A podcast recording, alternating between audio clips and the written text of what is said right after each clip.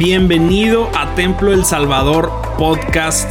En este lugar vas a poder encontrar cada uno de los mensajes que nuestros pastores Isaí Montoya y Abiud Montoya nos comparten domingo tras domingo. Sin duda alguna creemos que estamos en una temporada de Dios increíble y creemos fielmente que esto va a ser de mucha bendición para tu vida. Así que disfruta el mensaje y que Dios te bendiga. Quiero dejar un pensamiento en sus corazones. En el capítulo 3 del libro de los Hechos.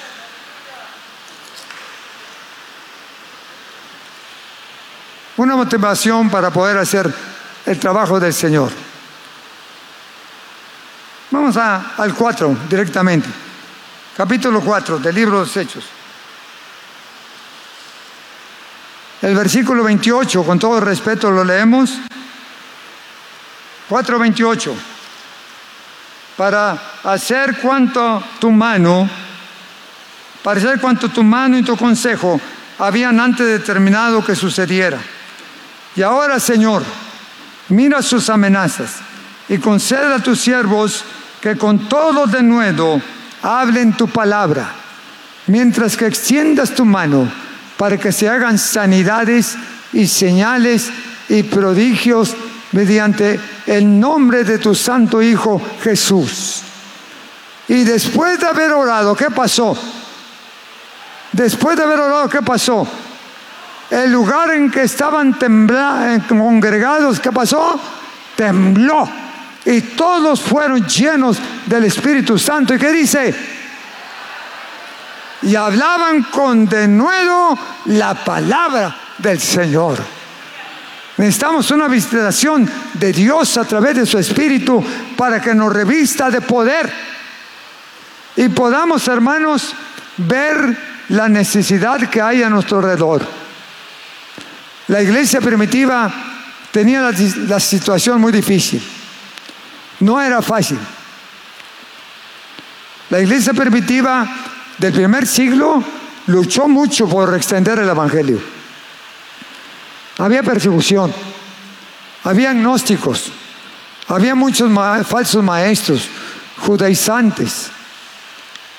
No querían a los hermanos que se, habían convertido en, en el ministerio del Señor Jesucristo. No podían ver a los seguidores de Jesús.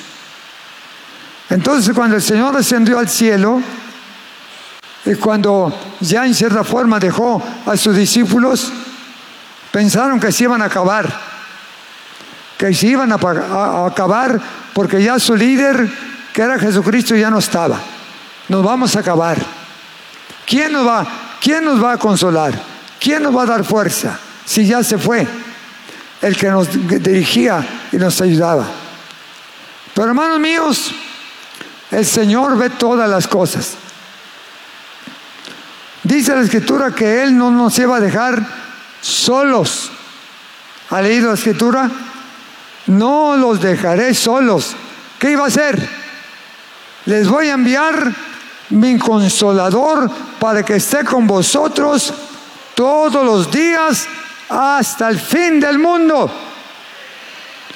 No iba a estar Jesucristo personalmente en presencia física, pero iba a mandar el Espíritu Santo para que estuviera con nosotros y nos diera la fuerza, el valor y la, visión y la, y la pasión por tratar de no callarnos, sino extender la palabra del Señor. Así es que lo que necesitaban, hermanos, era estar en la presencia de Dios. Esta iglesia del primer siglo fue amenazada Tuvo persecución, hubo muchos muertos, muchos fueron lanzados a los, a, los animales furiosos, fueron lanzados a, a las plazas públicas para que fueran muertos por causa de su fe. Sufrieron por, por la obra de Dios. El ser cristiano del siglo I no era sencillo. Se tenían que esconder. No podían estar en lugares públicos. Pero dijeron los apóstoles, si nos vamos a esconder y si nos vamos a callar, se va a acabar la obra que Jesucristo hizo aquí en la tierra. Así es que tenemos que hacer algo. Por eso el Señor Jesucristo les dijo antes de irse, no se vayan de la ciudad de Jerusalén hasta que sean revestidos del poder del Espíritu Santo. Nadie pensó en, por qué dijo todas estas palabras. Hasta después lo entendieron. No se vayan hasta que sean llenos del poder del Espíritu Santo. Y luego en el verso 8 del capítulo primero de, de los libros de los Hechos, dice la Escritura, pero recibiréis poder. ¿Qué más? Cuando viniere sobre vosotros el Espíritu Santo, ¿y qué dice? Y me seréis testigos en Jerusalén, en Judea, en Samaria y hasta lo último confines de la tierra. ¿Qué necesitamos los hermanos? ¿Eh?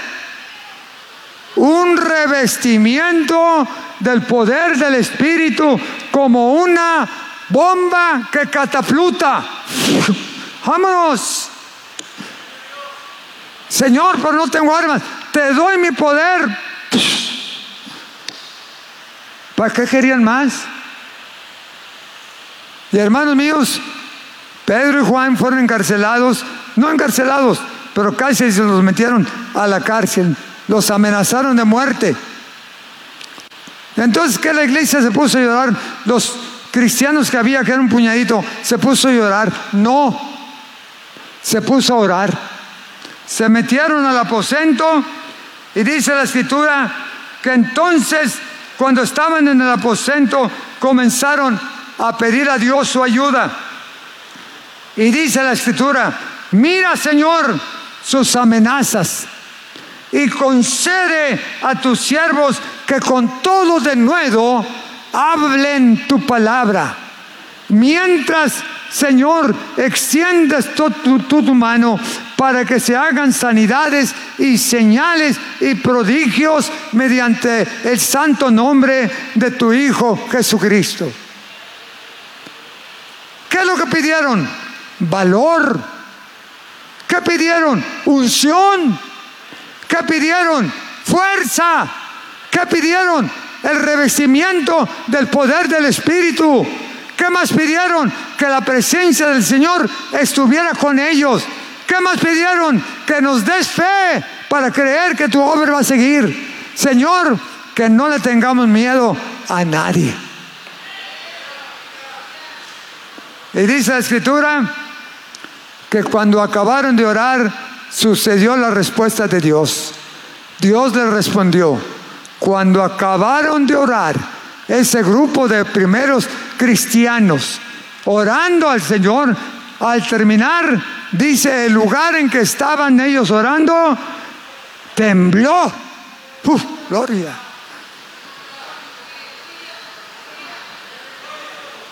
¿Cómo queremos que el Señor haga temblar este lugar, no? ¿Será que no oramos bien? ¿Será que no oramos con fe? ¿O será que nada más repetimos lo que siempre repites todos los días? Te pido, Señor, que, que sane, te pido que ayudes, te puro pedir. ¿Cuándo le ha pedido al Señor que Dios manifieste su poder? ¿Cuándo le ha pedido a Dios valor para testificar de Jesucristo? ¿Cuándo le ha pedido a Dios, amén, entereza para hablar de la palabra del Señor? El lugar en que estaban ellos orando. Pero no creo que oraban un minuto. Estos hermanitos que quedaron después de que él se fue, se la pasaban todos los días orando. Usted puede leer la escritura, lo que dice la escritura. Dice que estaban cada día en el templo orando y alabando el nombre del Señor. Dice, y perseveraban, verso 14, todos estos perseveraban unánimes del capítulo primero. Todos estos perseveraban unánimes en oración y ruego con las mujeres y con María, la Madre de Jesús, y con todos sus hermanos. Ore y ore y ore y ore y ore. Cuando bombardeamos el cielo con nuestras oraciones, algo va a pasar. Amén. Cuando bombardeamos el cielo con sus intercesiones, algo va a suceder. Y cuando usted ora con todo su corazón, intercede con todo su corazón, Dios lo va a tocar. Dios lo va a tocar. ¿Por qué tembló este lugar? Porque los hermanos comenzaron a sentir la unción del Espíritu. Ya habían sido bautizados, pero el Señor les dio un revestimiento de poder extra cuando estaban orando ya en el Espíritu, yo creo que comenzaron a hablar lenguas, a hablar lenguas y, comenzaron a hablar lenguas y alabar el nombre de Jesucristo. Eso simbolizaba que estaban sintiendo el toque del Señor, el poder de Dios. Y cuando estaban en el Espíritu orando y, y clamando a Dios, Dios les hizo temblar el lugar, tembló el lugar. Dice que tembló este lugar y cuando tembló el lugar, algo debería decir ese Señor, diciéndoles, así como está temblando ahora, así va a temblar también tu corazón cuando salgas a predicar, yo estaré contigo. Yo estaré contigo. Vas a sentir mi poder. Vas a sentir mi unción. Vas a sentir mi presencia vas a sentir mi respaldo, no vas a estar solo, no vas a estar solo. Yo te voy a ungir y voy a poner palabras en tu boca y vas a hablar de Jesucristo y no te vas a avergonzar. ¿Por qué? Porque el Espíritu Santo vendrá sobre ti.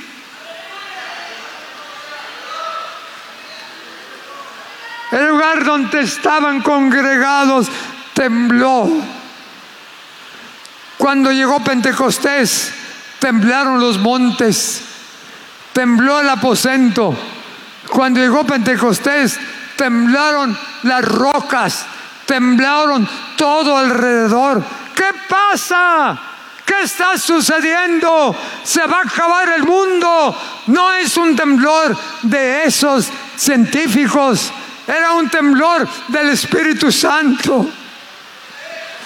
Era un temblor que hacía llorar. Era un temblor que renovaba nuestra vida. Era un temblor en el espíritu que nos hacía hablar en otras lenguas. Hermanos míos, ¿cómo queremos que Dios nos visite y nos haga sentir este temblor? Y dice la escritura, y todos fueron llenos del Espíritu. ¿Y qué pasó? Hablaban con denuedo la palabra del Señor. Fuera los temores, fuera los miedos, fuera todos los complejos. El Espíritu Santo va conmigo. El Espíritu Santo está conmigo y nadie me va a callar. Voy a hablar de Jesucristo en todas las oportunidades que tengo. Porque el Espíritu Santo para eso viene, para hacernos testigos. Pero para que hable, el Espíritu Santo tiene que hacerlo temblar. No un temblor suyo nada más así. No, no, no, no, no. El Espíritu Santo tiene que hacernos temblar. Oh,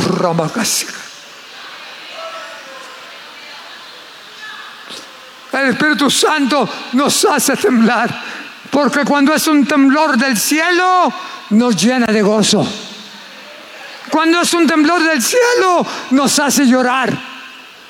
Cuando es un temblor del cielo, nos fortalece. Cuando es un temblor del cielo, hasta nos sana.